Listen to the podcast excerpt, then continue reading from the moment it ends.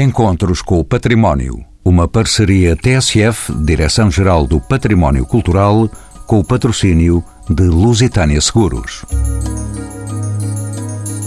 A França sabe-se mãe do conceito de ecomuseu, nascido depois da Segunda Guerra Mundial. Entre nós, essa ideia surgiria só em 1979, ligada ao Parque Nacional da Serra da Estrela, mas que não chegou a ser consolidada. Só em 1982 se assinalaria o primeiro ecomuseu em solo português nas terras molhadas do Seixal. A norte surgiria em Monte Alegre o Ecomuseu do Barroso, em território trabalhado pela criatividade do padre etnólogo António Fontes. O Ecomuseu situa objetos no seu contexto, preserva conhecimentos técnicos e saberes locais, consciencializa e educa acerca dos valores do património cultural. O ecomuseu implica interpretar os diferentes espaços que compõem uma paisagem. Permite ainda desenvolver programas de participação popular e contribuir para o desenvolvimento da comunidade. O que o Ecomuseu pede é mais do que uma participação, é a cooperação dos habitantes. Diríamos até que o Ecomuseu é uma nova forma de pensar a museologia, de que ressalta também o Museu Comunitário. São convidados deste programa Pedro Pereira Leite, doutor em Museologia e investigador do Centro de Estudos Sociais da Universidade de Coimbra, Santiago Macias, doutorado em História pela Universidade Lumière de Lyon II, investigador do campo arqueológico de Mértola e presidente da Câmara de Moura, e Graça Filipe, museóloga e docente de Museologia, integra a Associação dos Amigos da Levada de Tomar e é membro do ICOM Portugal, a quem peço que me diga o que distingue o Ecomuseu de um museu tradicional. Respondendo da forma mais clara e objetiva, desde logo a utilização de nome e do termo ecomuseu indicia que alguém não quis chamar a algum projeto ou a alguma entidade o nome comum tradicional de museu e não quis, certamente porque quis distinguir um edifício com uma coleção dirigida a um público, ou seja, um museu, de uma iniciativa baseada num território para e com uma população e com um património num conceito mais alargado, património material, imaterial, in situ ou mesmo deslocalizado e, portanto, um património num sentido mais abrangente e mais reconhecível e apropriável pela tal população desse território. Graça, eu ao museu tradicional ainda chego. Quando coloco a palavra ecomuseu, o que é que de facto eu estou a dizer? Bom, essa é uma das dificuldades. É que quando nós usamos este termo de ecomuseu, e muitos de nós usamos para coisas bem diferentes umas das outras, quando digo coisas, digo museus, entidades, projetos patrimoniais, projetos ecomuseológicos, usando este prefixo, de uma certa maneira estamos a admitir uma diversidade enorme de situações, o que é um risco porque podemos estar cada um de nós a interiorizar a palavra ecomuseu de uma maneira diferente. Eu acho que, apesar de tudo, é um risco relativo, porque o que é um facto é que também nem todos nós, mesmo entre especialistas ou entre profissionais, nem todos nós usamos a palavra museu exatamente com o mesmo sentido. Portanto, são riscos e são ponderações comuns, mas que nós usamos assim. Se calhar nós vamos nos entender ainda melhor se nós nos colocarmos, não é como o Museu Municipal do Seixal, tanto quanto sei, exerceu aí funções. Foi o primeiro museu português a ser influenciado por uma nova linguagem de ação cultural, o diálogo e a interação com a comunidade envolvente. Que métodos se utilizam, graças a Filipe, para chamar a população local a participar no conhecimento, na conservação e na divulgação do património. Bom, uma pequena correção, se me é permitido. Eu fui de facto uma técnica envolvida, uma técnica municipal envolvida no Ecomuseu por quase duas décadas e é, por sinal, ao Ecomuseu que eu estou em vias de regressar como técnica municipal dentro de dias, mas a história do Ecomuseu, que é extremamente estimulante e é sem dúvida um processo longo, muito interessante de tentativas múltiplas de mobilização e de interação com setores da população, com uma comunidade ou com várias comunidades. Eu diria, no entanto, para ser mais correta, que não foi exatamente a primeira, nem foi a única, mas não foi a primeira tentativa e não foi o primeiro momento em que a designação de Ecomuseu foi utilizada em projetos patrimoniais no nosso país. Enfim, houve outras, nomeadamente na Serra da Estrela, no, no, final dos anos 70, e terá havido outras, embora não me pareça tão importante quem foi primeiro ou quem usou, enfim. Eh, do ponto de vista da avaliação, na verdade seria interessante ponderar quem é que conseguiu chegar mais perto do tal paradigma da participação e da interação com um território e do contributo do ecomuseu para um desenvolvimento local, que esse é um, um assunto que certamente nós uh, introduziremos aqui a discutir este tema. A receita propriamente não existe e precisamente o modo, as metodologias são também muito diversas. No caso do Seixal, eu acho que foi num período extremamente específico, no final dos anos 70, princípio dos anos 80, a necessidade que houve em identificar num território elementos relevantes do ponto de vista identitário e elementos igualmente relevantes de um ponto de vista de um desenvolvimento local, que na altura não se lhe chamava desenvolvimento sustentado ou desenvolvimento integrado, mas a ideia era que esses elementos patrimoniais fossem objetos etnográficos, fossem sítios, fosse moinhos de maré, fossem embarcações, fosse saberes fazer, como por exemplo ligado à construção naval, eram elementos extremamente importantes num contexto de desenvolvimento e também num contexto de referencial para uma população que se estava a alargar, a crescer, não é? Num município na área metropolitana de Lisboa, mas com características extremamente singulares, como qualquer território as tem, e essa foi uma das formas, não a única, mas uma das formas de encontrar instrumentos locais, endógenos, portanto, elementos patrimoniais e comunidade, população que se revia nesses elementos e que com esses elementos queria fazer algo pela sua identidade e pelo seu desenvolvimento. Pedro Pereira Leite, bem-vindo também aos Encontros com o Património. Pergunto-lhe se existe distinção entre o Ecomuseu e o Museu Comunitário. Só voltará a saber o que é um museu comunitário. Na verdade, não podemos fazer uma distinção muito clara entre o ecomuseu e o museu comunitário. Digamos que são quase como que duas faces de uma mesma moeda, tal como são os museus de vizinhança, os museus de território. São tudo expressões que, no fundo, atestam a emergência de uma, de uma nova museologia. Como a Graça eh, falou, é uma museologia que sai do museu e que vai para o território, uma museologia que procura, junto à comunidade, fazer uma função social e que procura novos objetos, novos objetos patrimoniais. E para quê? Para fazer esse tal desenvolvimento. É preciso pensar que o ecomuseu é um termo que surge nos anos 70, na altura em que uh, aparecem as preocupações ecológicas, e daí o do termo eco. Aliás, a palavra ecomuseologia foi criada pelo Hugo de Varrino e pelo Jorge Henri Rivière à mesa de um café, quando se estava a discutir que novos papéis é que os museus poderiam ter para a sociedade. Portanto, a noção foi evoluindo e os museus de comunidade surgiram na sequência das várias experiências sobre os ecomuseus. Ele hoje é muito usado, sobretudo na América. Aqui em Portugal nós usamos muito pouco, salvo erro apenas existe um museu de comunidade, que é na Batalha, mas uh, na América, sobretudo no México e também no, no, Brasil, existem museus comunitários com muita força, com experiências de participação da comunidade, onde as comunidades são chamadas a criar os seus museus, desenvolve-se o paradigma participacionista na conservação, na tomada de decisões, na gestão do museu, na sua avaliação. E, portanto, são esses os elementos que caracterizam também o Museu da Comunidade. Pedro Pereira Leite, pergunto-lhe ainda como podem os ecomuseus e os museus comunitários servir de instrumento de mudança e de desenvolvimento local? Bom, eles podem servir de mudança na medida e nas altas intenções das pessoas que os dinamizam. Portanto, está na mão da comunidade, dos seus intervenientes, dos atores principais, a capacidade de intervir na sociedade.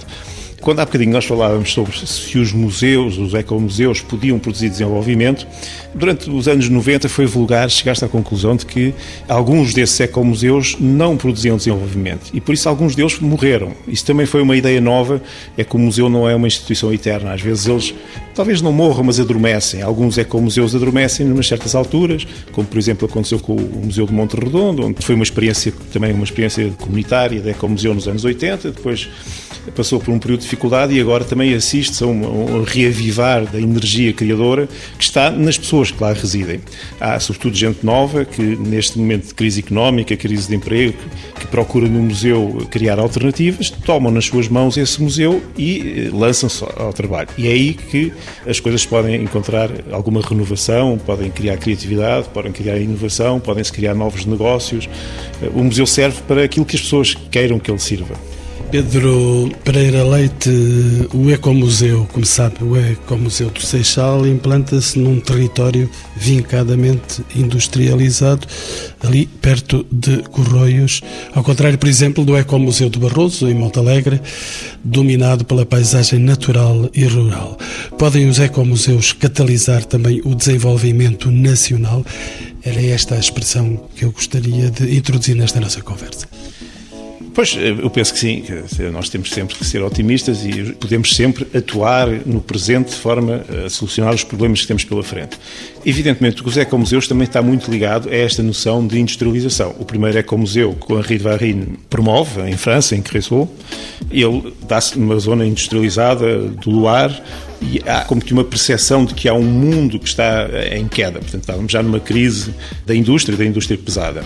No Seixal também sucedeu de alguma maneira essa percepção de que o mundo está em mudança e as pessoas, ao percepcionarem a mudança, tendem capturar os seus patrimónios, tentar fixar os elementos que são relevantes. Portanto, isso faz parte, de, digamos, de alguma maneira da nossa natureza, da natureza humana.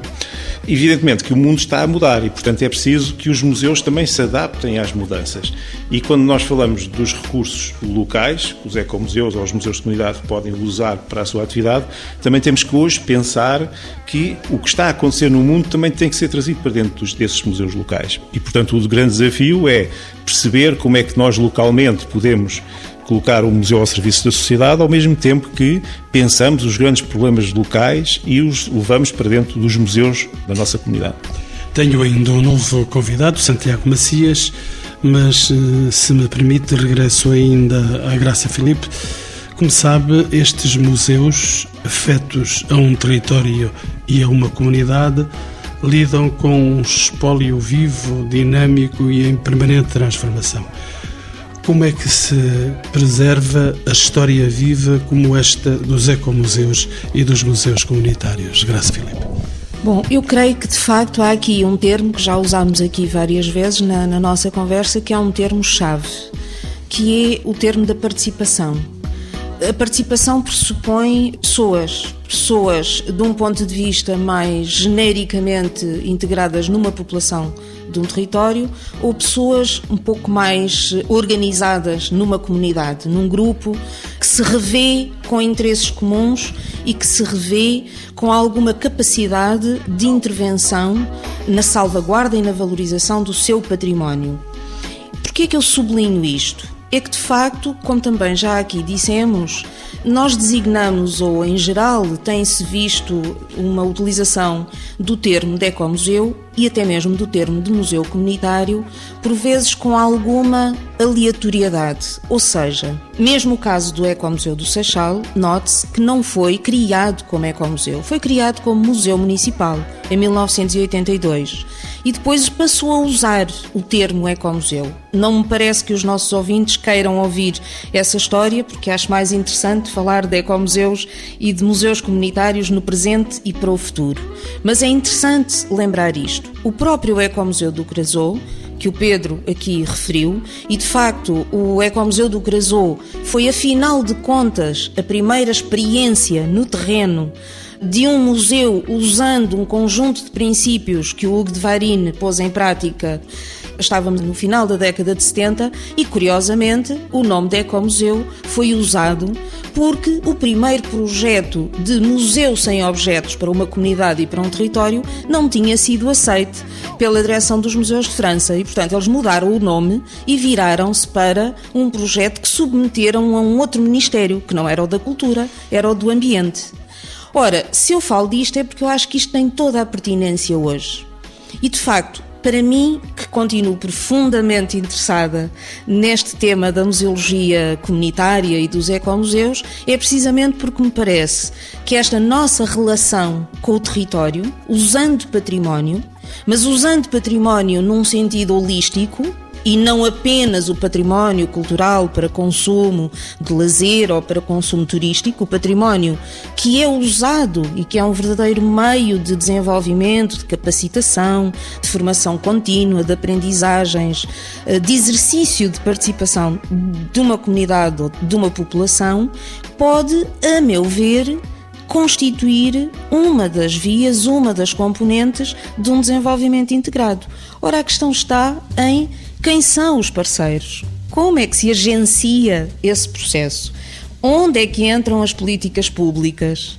Onde é que entram os principais detentores dos sítios patrimoniais, que, como sabemos, são ou o Estado, ou as autarquias, ou os privados, muitas vezes tendo, muitas vezes não tendo meios para agenciar essa utilização do património como um bem comum é de facto um processo complexo. Santiago Macias, vou já à sua casa, estou a bater-lhe à porta e vai já atender-me. Entretanto, e quero registar e fazer um ponto de honra à mesa, é que nós estamos a trabalhar em cima de 50 anos de existência, pouco mais quando dizemos anos 70, estamos a dizer 45 anos, portanto, são realidades destes últimos anos que nós, se calhar, somos também testemunhas históricas do que está a acontecer no mundo. Mas Pedro Pereira Leite, ainda antes de Santiago Macias, Deixe-me estar ainda uh, um pouco à sua escuta. Como é que se caracteriza a programação cultural dos ecomuseus e dos museus comunitários? Difere da oferta dos museus tradicionais? Existe de facto um público-alvo? São estas as perguntas diretas que lhe faço. Sim, claro. Em princípio, usando a distinção que nós temos estado a fazer do Ecomuseu e Museu Comunitário como um museu participado, aberto à comunidade, do museu tradicional, que é um museu fechado nas suas portas e nas suas coleções, há uma diferença substancial em relação a quem faz a programação cultural, é a comunidade, os espetáculos destinam-se à comunidade, os espetáculos, as atividades museais, mais propriamente, os processos museais são feitos para a comunidade, embora se possam pensar atividades para os visitantes, mas o foco da atividade do, do processo museológico no museu comunitário é a sua própria comunidade, é pensar as ações educativas, ações de formação, portanto, dentro daquilo que é as necessidades da comunidade. No museu mais tradicional, a necessidade de programação está mais voltada para os visitantes, para o público, portanto, aqueles que visitam. Há uma distinção que normalmente é feita entre o museu tradicional, que é o museu. Há, digamos, três tipos de museus: é o museu espetáculo, há um museu que está fechado nas suas coleções e há o museu comunitário o ecomuseu. Portanto, estes museus espetáculo vivem muito, nós temos vários exemplos. Os grandes museus vivem para a criação de exposições permanentes que estão a circular pelos vários museus, portanto, são atividades diferentes. Todas elas têm cabimento, essa é uma das riquezas da, da museologia, todas elas são boas dentro da lógica em que são implementadas. Também não podemos ser puristas, estes modelos podem se fundir, podem, um museu tradicional pode ter ações na comunidade. Por exemplo, o museu em Lisboa, o Museu de História Natural, ali na rua da Escola Politécnica, pode ter atividades e tem atividades voltadas para as pessoas que estão a residir ali à porta. O Museu Gulbenkian, por enquanto, também tem um serviço à comunidade, que é uma comunidade mais alargada da cidade de Lisboa, mas muito elitista. Poderíamos pensar de que forma, como por exemplo fazem em São Paulo, na Pinacoteca, onde no parque, onde existe uma série de pessoas sem abrigo, o museu tem atividades direcionadas a essas pessoas. Portanto, são visões, digamos. Tudo dependerá também das pessoas que estão à frente das instituições, da forma como eh, gerem e que iniciativas é que tomam. Finalmente, Santiago Macias, bem-vindo aos Encontros com o Património. É doutorado em História e co-diretor das escavações de Mértola e de Moura tanto quanto sei, escava a sua própria terra. Sua, não direi a sua residência, mas escava os lugares que o fizeram nascer. Deixe-me saber, o Museu de Moura, no Alentejo, conta a história do seu território e das suas gentes. É esse o seu objetivo? É esse um dos objetivos. Nós, quando escavamos, e deixe-me começar por aí, o sítio onde nascemos e que diz respeito, às vezes temos surpresas. Aqui há dois anos a nossa equipa acabou por escavar a Igreja de Santiago, coisa que eu não esperava, porque pensava que era um mito a existência dessa igreja dentro do Castelo de Moura, que era uma imprecisão de linguagem, mas efetivamente a igreja existe. Dizer que quando falamos de Moura, e convém que isto fique claro, estamos a falar de um conselho arraiano, que está a mais de 200 km de Lisboa, que tem um assinalável envelhecimento da população, que tem uma altíssima taxa de desemprego e onde a palavra museu pode, e tem vindo a ter por vezes, conotações e significados negativos. Quando há uns anos fui candidato a um lugar eh, autárquico, a principal crítica que era feita era de que ele depois só ia fazer arqueologia e museus dando uma clara conotação negativa à palavra do museu como algo ultrapassado ou desinteressante ou não útil para a comunidade. E nós aí temos de ter, eh, de facto, algum pragmatismo na abordagem daquilo que são os museus em territórios deprimidos do ponto de vista social e económico, porque temos de pensar, à partida, em dois fatores que são importantes, no curto e no médio prazo. Por um lado, a sustentabilidade do projeto, saber efetivamente que custos é que aquele projeto tem e que retorno é que tem, e que massa crítica é que pode sustentar o projeto, tanto no seu desenvolvimento como em termos de públicos. Porque quando nós falamos, ainda falamos aqui de sítios como o Museu de História Natural ou o Ecomuseu do Seixal, que estão em zonas fortemente urbanizadas e onde os públicos, eh, em maior ou menor número, ocorrem. Se esses museus têm, e nitidamente têm, uma dinâmica cultural que atrai públicos, naturalmente que isso tem um reflexo positivo, tanto naquilo que é a imagem do museu em si, como do ponto de vista da economia. Falou-se aqui várias vezes em palavras como participação, gestão, identidade, mas também crescimento e desenvolvimento. E esses fatores têm de estar obrigatoriamente presentes naquilo que é a gestão de um espaço museológico. Quando se fala num sítio como Moura, eh, uma das coisas que nós arredámos à partida foi de fazer um museu tradicional com uma coleção permanente porque aquilo que as pessoas vão ver no local vêm uma vez e já não vêm duas vezes. Ou seja, quando estamos a falar num público local. E se estamos a falar em coleções que digam, por exemplo, respeito à arqueologia romana, nós temos peças romanas, mas há muitos sítios em Portugal que têm melhores do que nós. Se estamos a falar em islâmica, a mesma coisa. Nós temos peças islâmicas, mas há muitos sítios em Portugal que têm melhor do que nós. Portanto, aquilo que nós temos de fazer e aquilo que fizemos foi encontrar, no caso de Moura, uma especificidade que fosse útil do ponto de vista identitário para as pessoas daquele sítio, que as pessoas se identificassem à partida com aquela exposição e que fosse pela sua singularidade qualquer coisa de atrativa a quem venha de fora. E nós elegemos o tema da água. O tema da água, pelo insólito que é estarmos num sítio do interior do Alentejo e que tem muita água, inclusivamente, e passa a publicidade da marca comercial Água Castelo, nasceu dentro do Castelo de Moura, e depois pelo facto de termos um conjunto apreciável de objetos que estão ligados à água e muita gente daquela terra viver em proximidade ou em contato com a água, seja os pescadores profissionais do rio, seja as pessoas que fazem pesca desportiva no rio. Portanto, nesse sentido, o museu e a exposição que temos nesta altura não se fecha dentro daquilo que é uma coleção, que foi enfim, um espólio que existe ao longo dos anos, os conceitos são diferentes, bem sabemos, mas, sobretudo, objetos que tenham uma relação com o cotidiano da população, que, que sejam úteis para a população e que criem diversidade, tanto do ponto de vista da economia como do lazer. Daí a preocupação em criarmos marcas de identidade com o território, ou seja, o próprio museu estar em consonância com aquilo que o território tem do único e de excepcional. Santiago Macias, olhar Moura é ver uma cidade de contrastes, igrejas majestosas, capelas discretas, uma arquitetura popular de casas brancas e modestas que convivem com palacetes aristocráticos. A população e a comunidade de Moura vive e conhece este património. Sim e não, depende. A comunidade conhece o património, nem sempre se identifica completamente com ele, porque precisamente essas diferenças do ponto de vista social geram fenómenos contraditórios. As casas aristocráticas são sobretudo dos séculos XVIII e XIX, muitas delas hoje estão, porque foram abandonadas, numa relativa decadência. Por outro lado, quem viveu na arquitetura popular, ou seja, a grande massa de proletariado que existe naquela, ou que existia naquele território, rejeita muitas vezes a marca da arquitetura tradicional e quer ir viver para novos bairros que estão cada vez mais longe eh, do centro histórico. Ainda assim, há um certo orgulho no centro histórico, uma certa marca de identidade. O mais difícil nestas alturas, a maior complicação para nós, é a intervenção no centro histórico. Fizemos há pouco uma intervenção de fundo na, na de Moura, que é um conjunto classificado, que acabou por ser premiado pelo Instituto da Habilitação e da Reabilitação Urbanas, e que de início foi muito mal recebido porque toda a gente acha à partida que é necessário fazer intervenções em determinadas zonas da cidade, mas quando se faz a intervenção, a intervenção nunca é aquela que se esperava.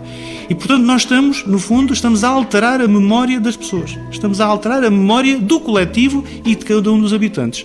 E aí a jogada é de risco. Ou a reabilitação resulta muito bem e é depois incorporada pela população, foi o caso da moraria. Noutros casos não temos essa sorte e há uma rejeição daquilo que é feito em termos de, de intervenção. O que eu acho que eh, a preocupação, no caso da cidade de Moura, tem sido muito a de uma reabilitação urbana eh, não espalhafatosa, a de uma reabilitação que incorpora os antigos edifícios, dando-lhe novas funções temos resistido firmemente à tentação de fazer novos equipamentos. Os novos equipamentos são caros, têm custos de manutenção. Os museus são caros em termos de manutenção. E nós temos de ter aí uma perspectiva de grande prudência e de grande contenção, precisamente para gerar esta sustentabilidade que falava há pouco. Por outro lado, há um aspecto que me parece importante naquilo que é a realidade de cada museu, que é a necessidade da sua plasticidade, da sua capacidade de adaptação aos públicos e às expectativas. Não vale a pena, sinceramente, fazer à partida uma exposição sobre Van Gogh num sítio como Moura ou num sítio como Mértola. Isso poderá vir depois de quando há um trabalho de formação ou quando há um trabalho de construção. Agora, fazê-los à partida, fazer esse tipo de trabalho à partida em sítios onde não há qualquer uh, formação, nem há informação, é, é, sempre uma jogada de risco e leva a uma exclusão por parte de um público uh, potencial. Nós temos tentado valorizar aquilo que é possível valorizar e construir, de facto, o conhecimento que nos parece fundamental. Graças, Filipe. E a entrar também na conversa?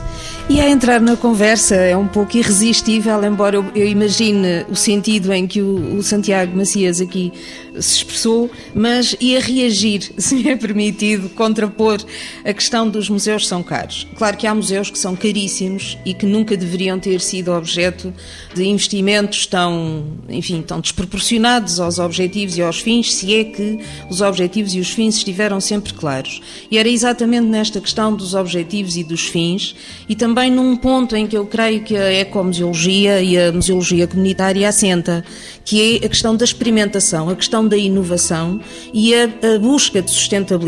Como todos sabemos, a palavra sustentabilidade é também extremamente difícil de aplicar, mas se de facto enfatizarmos que a sustentabilidade tem quatro dimensões, uma dimensão cultural, uma dimensão ambiental, uma dimensão social e uma dimensão económica, os museus só serão caros se não forem de facto objeto de planificação e de participação. E gostava de aproveitar, enfim, para recordar aqui que esta característica que também já foi aqui realçada, uma certa transnacionalidade da museologia comunitária, da ecomuseologia, Pronto, as experiências uh, repercutiram-se a partir dos anos 60 e dos anos 70. A grande preocupação de os museus poderem estar ao serviço da sociedade e do seu desenvolvimento foi acentuada nesse período e foi esta transnacionalidade, talvez, que nos trouxe, e porque houve várias contaminações em relação a Portugal, e Portugal também contaminou outras experiências, não é? É muito interessante. E a ideia de que, neste contexto de inovação, de experimentação em património e em museus, Portugal tem experiências muito importantes ao longo das últimas décadas. Estaria, no entanto, interessada em realçar que não é só na América Latina e na América do Sul, e concordo com o Pedro, há experiências fantásticas no Brasil em termos de museologia comunitária, de raiz, efetivamente iniciativas de raiz, de iniciativa das comunidades, seja na Amazónia, seja no Rio de Janeiro, nos mais variados contextos, na verdade, estamos habituados a relacionar a sociomuseologia, a museologia eh, de base comunitária, ou com contextos rurais de crise ou com contextos urbanos de crise e atualmente, no caso europeu, eu acho que há um país que nos merece alguma atenção, que é o caso da Itália, onde a partir de meados dos anos 90 as regiões ou as províncias autónomas entenderam pertinente legislar, criar legislação própria para reconhecer os ecomuseus. Com o outro risco que isto também possa ter, que é de formalizar a ecomuseologia. Mas gostava de sublinhar, porque voltando à questão dos objetivos, à questão dos recursos e à questão dos meios, não é? Eu penso que o desafio maior também será o desafio maior para o património em geral, é aonde, em que projetos e em que é que as populações se revêem, em que é que as pessoas se revêem. E há métodos. Os italianos, por exemplo, têm experiências interessantíssimas. Eles chamam o mapa de comunità, os mapas de comunidade, que é uma espécie de, de levantamento com recurso principalmente ao inventário participativo e, em relação a um território, um exercício em que as autoridades locais também participam, mas um exercício de interação e de capacitação das pessoas para as pessoas saberem quais são os recursos com os quais querem trabalhar no seu desenvolvimento, em que é que se revêem como representações da sua identidade, seja território urbano, seja território rural. E lá vamos nós parar à questão da sustentabilidade e à questão do papel das pessoas, da participação. Santiago Macias pediu uma palavra para contraditar o que está a dizer a eh, Graça Felipe? Não exatamente para contraditar, para precisar. Nós hoje temos um problema sério quando se diz que os museus eh, são caros. Alguns são caros demais, naturalmente, e quando nós dizemos que são caros, temos também de ter em conta o retorno que efetivamente nós temos aos mais variados níveis, nomeadamente o nível social. O que é importante referir, em particular no caso dos museus autárquicos, é que hoje aquilo que é a capacidade de investimento a capacidade de inovação está praticamente esgotada naquilo que são as despesas correntes, que eh, muitas delas vão para funcionamento da própria máquina. E já agora, uma nota em relação à questão da diferença Portugal e Itália. Nós em Itália estamos a falar de um país que tem uma tradição uh, local, de poder local, comunitário, antiquíssima. Há pequenas cidades italianas que têm arquivos desde a Alta Idade Média e que, portanto, têm um forte sentido de comunidade e um forte sentido de um forte orgulho de comunidade. Eu que nenhum italiano que vive em Florença ou que vive em Nápoles passa pela cabeça e vive para Roma. Nós, ao contrário, temos uma experiência ainda curta de poder local, de 40 anos, 40 anos de poder local, e temos um país fortemente centralizado naturalmente nos dificulta esse tipo de comparação entre Portugal e Itália, mas naturalmente nós aí temos é de seguir o exemplo daqueles que fizeram bem e temos de seguir os bons exemplos. Neste caso, teremos de seguir o exemplo italiano, naturalmente. Santiago, deixe-me ainda regressar à sua terra natal, à cidade de Moura, sabendo que possui uma grande diversidade de equipamentos culturais, apesar da distância dos tais 200 quilómetros em que ela está da capital. Este modelo polinucleado é viável em termos de comunidade? Que projetos existem para o futuro, Santiago? Os projetos, nesta altura, estão sobretudo virados para sedimentar aquilo que temos e, no fundo, é, em termos tanto do espaço do museu como em termos dos equipamentos culturais da cidade, não crescer mais, mas utilizar os espaços que temos, porque a partir de um determinado nível torna-se insustentável fazer novos investimentos. Aquilo que nós queremos fazer em termos de museu municipal é terminar, nesta altura, o projeto que temos do museu. O que acontece é que, neste momento, e com as dificuldades que há ao nível dos fundos comunitários, nós não sabemos como nem quando o iremos terminar porque, de forma absolutamente errada, os novos fundos comunitários não prevêem investimentos em equipamentos porque as infraestruturas são criadas. Ora, isso é uma falácia absoluta. As infraestruturas estão criadas num determinado momento e depois vão-se criando e recriando e vão-se renovando. A nossa principal preocupação nesta altura, são duas preocupações, para além da conclusão do Museu Municipal, é a renovação do edifício da Biblioteca Municipal, que é um projeto de peso da renovação de um palacete do século XIX para adaptação como biblioteca, e o Convento do Carmo, que é daquele tipo de situações que nós não temos solução, porque a solução seria mais um hotel, mas eu não sei se há público para tantos hotéis e público para tantos hotéis a partir de edifícios reabilitados no nosso país, nem sei se isso é sustentável do ponto de vista económico do ponto de vista financeiro, e lá voltamos mais uma vez a uma questão que é absolutamente crucial. Portanto, são essas as preocupações nesta altura, que é sedimentar o território e torná-lo atrativo, caso contrário teremos um problema de envelhecimento seríssimo que afetará a Moura como já está a afetar outras zonas reianas do nosso país. Graças, Filipe, como sabe, nos últimos 30 anos a realidade museológica em Portugal transformou-se de forma irreversível, já o dissemos na conversa, em que medida pode o cidadão comum, sem formação específica na área da museologia, ser membro ativo de construção e transmissão de uma memória coletiva?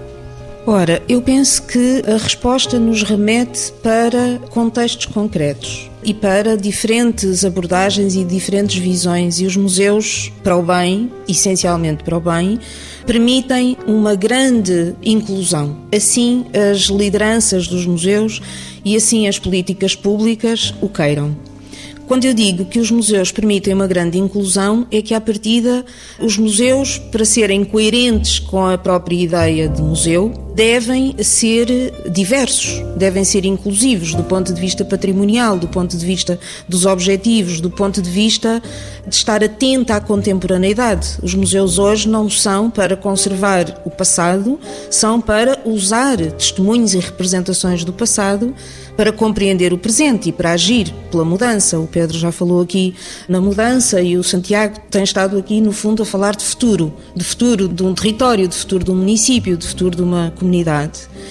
O que eu creio é que não podemos, eh, já falámos aqui de museus serem caros, já falámos aqui de equipamentos culturais e muitos museus têm sido vistos como equipamentos culturais e têm-se investido muito e têm-se cometido imensos erros, a meu ver, como cidadã, como técnica, têm-se cometido imensos erros porque se pensa nestes processos num curto prazo e não se pensa nestes processos exatamente como processos, não é? E um equipamento que custou milhões, a meu ver, não poderia ter sido concebido e financiado sem uma visão a 10, 20 anos, embora saibamos que muitas vezes, quando nós, técnicos ou cidadãos, falamos a 10, a 20 ou 30 ou mais anos, há sempre um sorriso ao pé de nós, porque essa escala temporal não é uma escala temporal da planificação da ação cultural.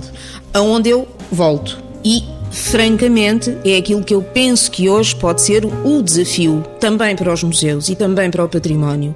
É não ver estes processos meramente com todo o respeito pela dimensão cultural, a nível local ou a nível nacional, não ver estes bens, estes processos, meramente no plano cultural. Eles têm que ser vistos num plano integrado. Quando falamos de reabilitação urbana, não é só os centros culturais, o museu, o espaço de visita, como sabemos, é tudo.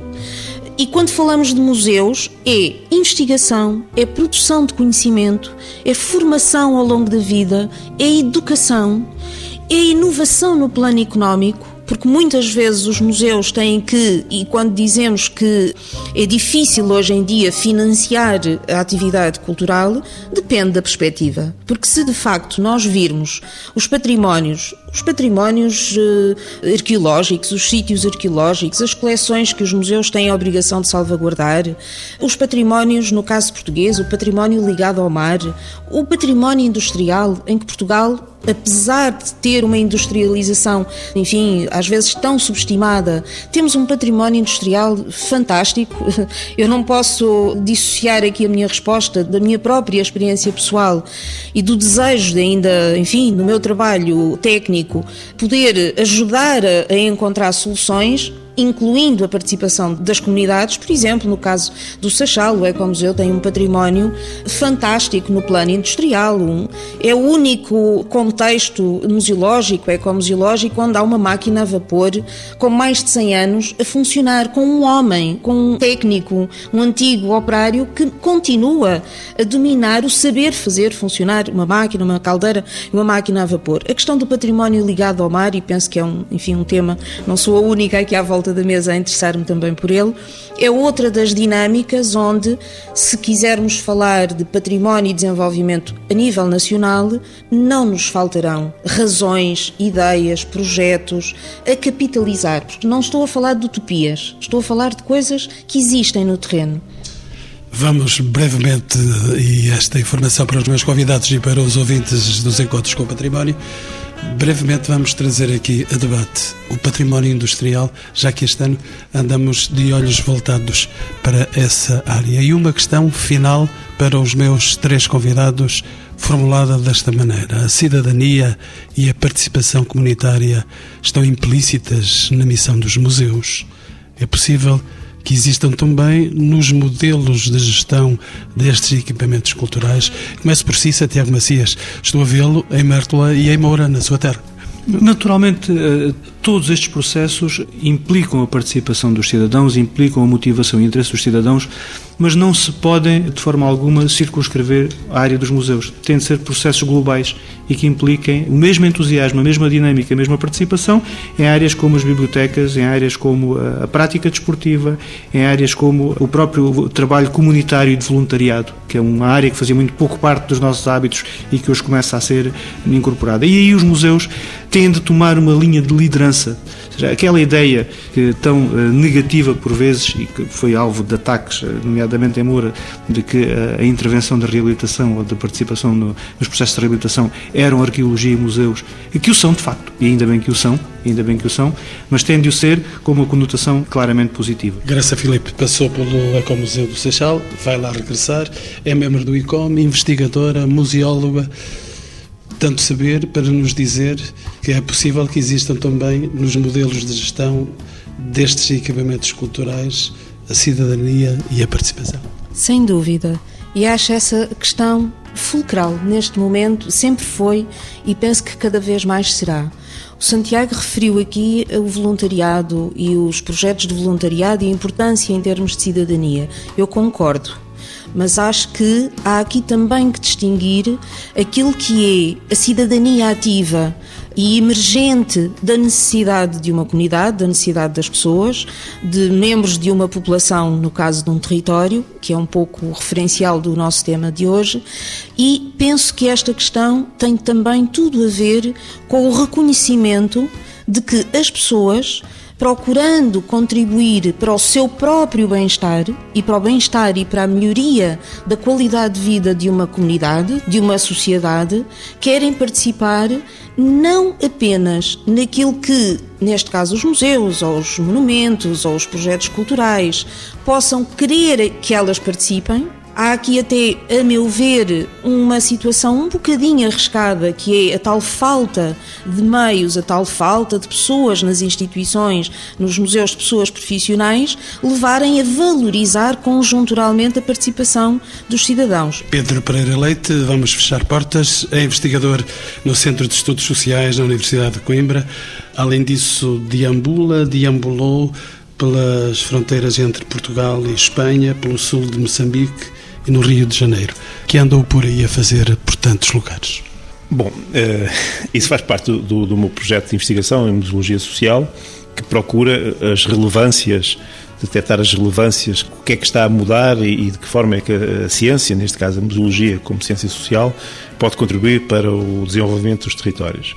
Nós estamos neste momento a viver, no momento em que estamos a gravar este programa, a Europa vive um drama que é o drama dos imigrantes e é o drama do terror, que há poucos dias eh, massacrou em Paris eh, várias centenas de pessoas e que, durante todos estes eh, últimos meses, tem ceifado em todo o mundo, no Líbano, na Síria, Portanto, um conjunto de guerras que têm resultado em tragédias. E os museus têm uma palavra a dizer em relação a isto. Os museus podem ser instrumentos de construção de paz, podem ser lugares de encontro. Não é por acaso que estamos aqui neste, nestes encontros com o património, este programa da rádio que a TSF organiza, porque de facto nós nos museus encontramos, encontramos connosco próprios, encontramos com os outros, são espaços de diálogo. Eu costumo dizer aos meus alunos que os museus são, em primeiro lugar, lugares de encontro. E é isso que eu ando à procura também, neste espaço de fronteira, este espaço onde hum, se encontra a diversidade, explorar os limites do conhecimento, é um bocado esse trabalho. Não queria, no entanto, deixar de só de referir muito brevemente que os museus também são espaços de poder e quando nós falamos nestas representações temos que entender que muitas vezes há uma luta de poder para que os museus tenham representações. E quando falamos do paradigma da, da participação das comunidades, estamos a abrir a essas comunidades o direito e o dever delas de também se representarem nestes espaços. É nesta pluralidade, nesta diversidade que eu acho que os museus são as mais poderosas instituições que nós temos ao nosso dispor para construir o futuro.